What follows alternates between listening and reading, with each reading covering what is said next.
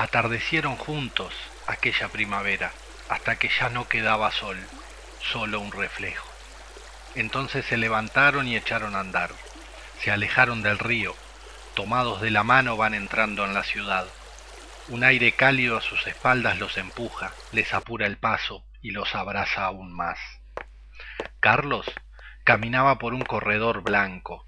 Al llegar a la puerta, como siempre, lento, abría la puerta, miraba la habitación, cerraba la puerta y seguía caminando.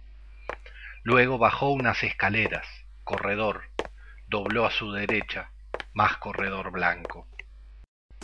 Andrea corre porque todo está oscuro y siente que algo, oculto en el silencio, la persigue y se está acercando. Ella corre y corre pero siente que sus piernas cansadas, tan débiles, no obedecen sus órdenes de acelerar. La presencia crece y Andrea corre sin saber a dónde va.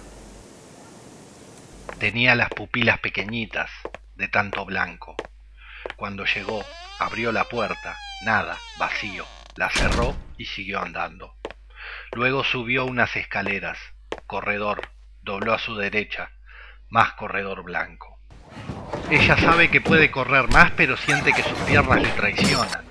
Aprieta los ojos, solo piensa en correr más y no sabe de qué huye, pero siente que se le acerca, abre sus ojos, voltea, nada ni nadie y a sus lados, todo oscuro la rodea, ella lo sabe y por eso grita. Carlos, para variar, venía encandilado. Cuando llegó a la puerta, despacio, la comenzó a abrir, y ya por la rendija vio que no había tanta luz. Atardece allí.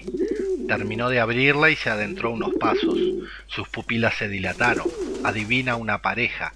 Siente un grito de mujer, alguien lo pecha. Carlos cae al suelo y atónitos se miran los cuatro.